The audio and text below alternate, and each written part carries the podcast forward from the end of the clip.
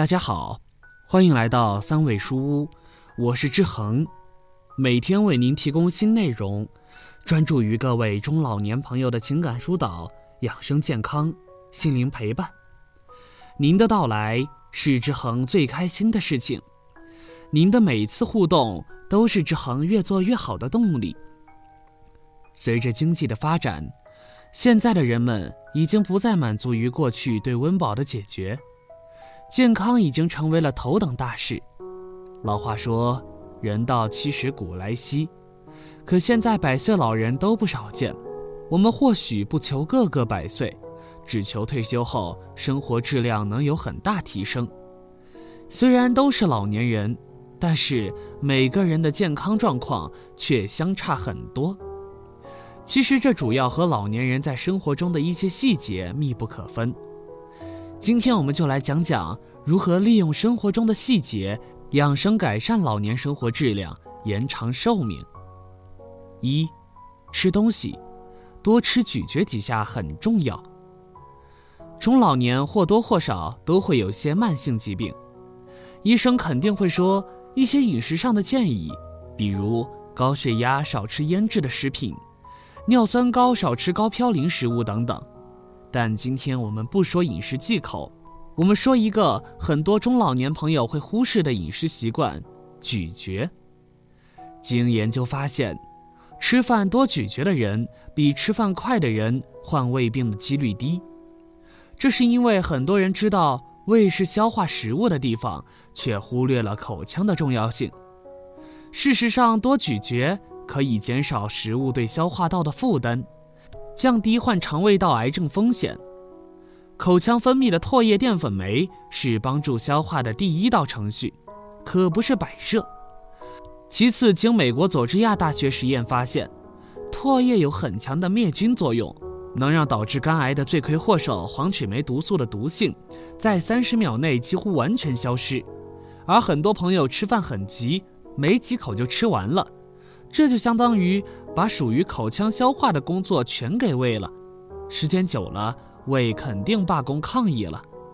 所以平常吃东西记得提醒自己慢一点。二，喝水很重要，怎么喝水更重要？我们都知道喝水的重要性，可能很多朋友也听过多喝水好，每天要喝够八杯水才健康。其实这句话对中老年朋友只讲对了一部分。第一是喝水量的问题。八杯水，一杯水二百五十毫升左右，八杯就是两千毫升。我们每天大概若饮食正常情况下，我们可以从饭菜汤水中获得一部分水分，所以事实上我们每天只需要额外补充一千毫升水分即可。另外，随着年龄的增长，我们身体器官机能不可避免的下降，而对水液代谢的主要是心和肾，这两个器官，大多数老年人或多或少都是有问题的。心脏就像水泵，负责身体内的水分，也就是主要是血液输送到全身；而肾脏就像过滤器，负责水分的排泄与重吸收。当心肾功能下降时，也就是水泵和过滤器功能受损了，再补充过量的水，水液就无法被人体代谢，就蔓延到了其他组织，造成水肿，甚至因为心脏和肾脏后负荷增加而造成心衰与肾衰。第二个是喝水时间的注意点。前面我们说了，喝多了不行，那喝少了也不行。中老年最怕的就是血液粘稠。而引起动脉硬化、中风、心梗等等问题，喝水就能缓解血液粘稠度。那么什么时候血液最粘稠？答案是夜间到早晨起时。当我们入睡后，机体新陈代谢降低，血液运行也减缓，同时机体在夜间排毒，使得血液更加粘稠。这也是为什么中风、心梗等疾病夜间多发的原因。以及为什么晨起时会觉得口干的原因，所以有两个时间段建议中老年朋友及时补充水分：早上晨起后以及晚上睡觉前。早起喝一杯温开水，不但可以补充夜间的水分消耗，减少血液粘稠度，缓解口干，还因为人的肠道排便反射时间在早上六点左右，所以此时喝水还能帮助缓解中老年便秘问题。晚上睡觉前也是同样道理，可以增加体内水分，降低夜间粘稠度，防止心脑血管意外发生。不过需要注意，防止喝水造成夜尿过多，影响睡眠。不要临睡前喝，可以在睡前一小时喝。三，选择正确的运动方式。要说什么方式对健康最好，我觉得就是运动了。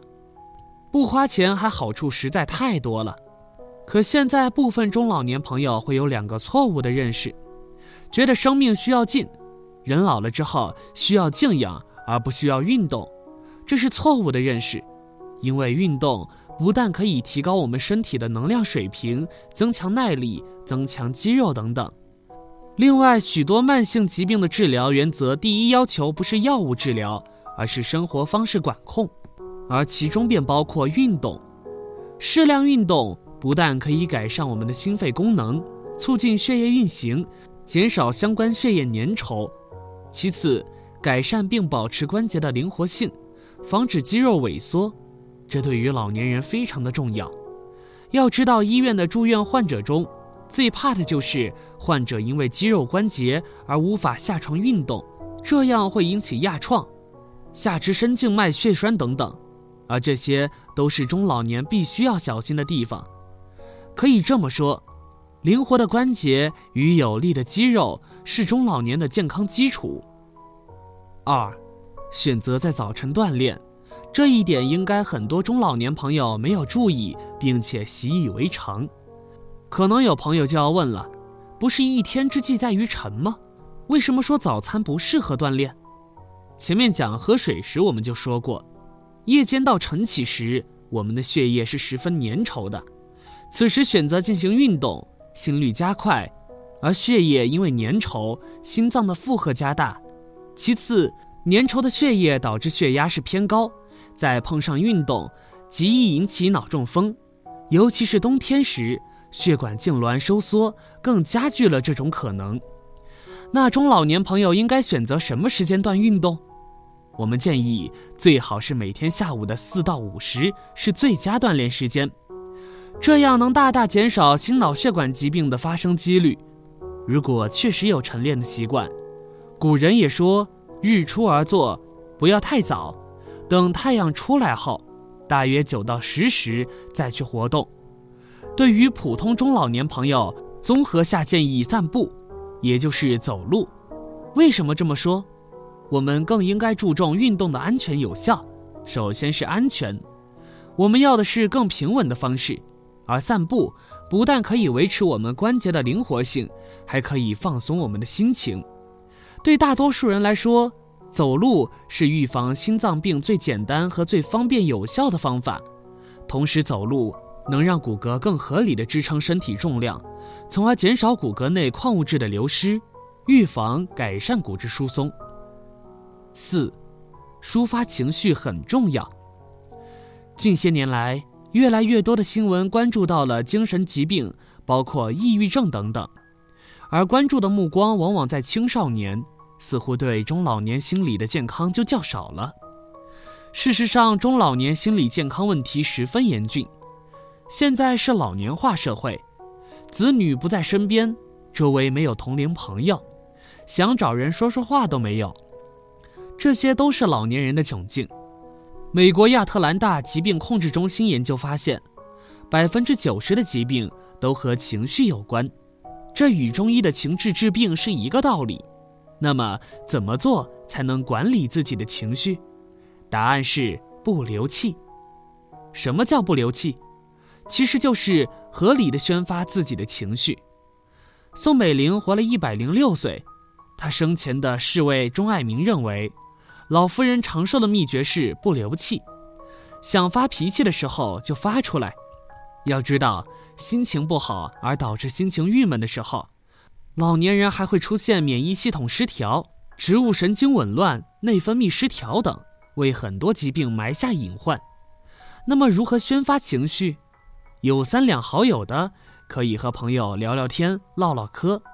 要是身边没有适当的发泄对象，大自然就是我们的对象。去公园走走，出去晒晒太阳，这些都会让我们的阳气运转，使心情舒畅。要是还不行怎么办？这就是网络的好处了，拉近了全国各地人之间的距离。平时可以发发文字，讲述自己的烦心事，也不怕被熟人知道。让网友给您提提意见或建议，不要一个人憋在心里，积极的与他人交流起来。要知道，我们是群居生物，我们是需要沟通的。最后还有一点，正确面对老年慢性疾病。人到了一定岁数，多多少少都会有些疾病。要知道，时间久了，这都是很正常的。有些朋友，尤其在刚得到确诊时，不敢相信，也不愿意接受，这是错误的做法。我们要知道，现在的慢性疾病，只要合理的生活与规律的药物治疗，都是可以控制的。我们需要做的，就是要学会找到一名自己信任的医生，多与医生积极沟通，了解自己的身体状况。